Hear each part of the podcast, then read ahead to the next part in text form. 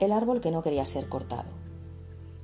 Cortad un árbol en leña y arderá para vosotros, pero no dará frutos ni flores, ni tampoco podréis escuchar el canto de los pájaros en él.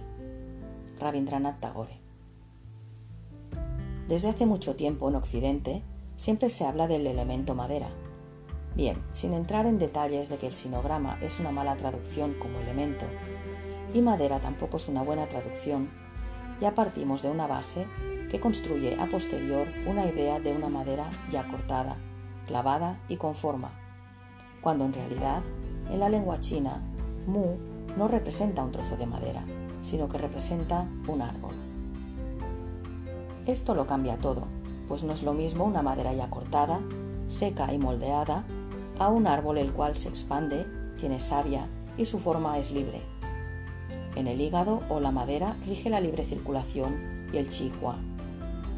El sinograma de Hua es como un ciclo, circular. Esto nos da que pensar.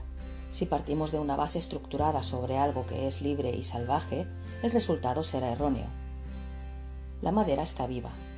Es la única de los movimientos o elementos que tiene vida propia, y por eso el Su Wen la asocia al despertar de las cosas, al génesis de la vida o de un ciclo que se repite cada año. Nacer y morir son planos opuestos que se autoequilibran, y el árbol es la máxima expresión de la vida. Una vida que está entre el cielo y la tierra. Un árbol contiene vida, atrae el agua que la nutre, controla con sus raíces la tierra que lo sustenta, genera el aire que respiramos y sube al cielo para engendrar la lluvia que riega nuestros campos, los cuales nacen en primavera. Visto esto, ya podemos entender un poco más la primavera y su importancia desde la sinomedicina, y a la vez podemos entender esa manifestación del árbol en nosotros, ese florecimiento, ese ciclo donde la muerte llega en otoño para que la vida renazca en primavera, entendiendo que la muerte está en equilibrio con la vida, pues en el universo todo muere tarde o temprano para volver a renacer en un constante ciclo.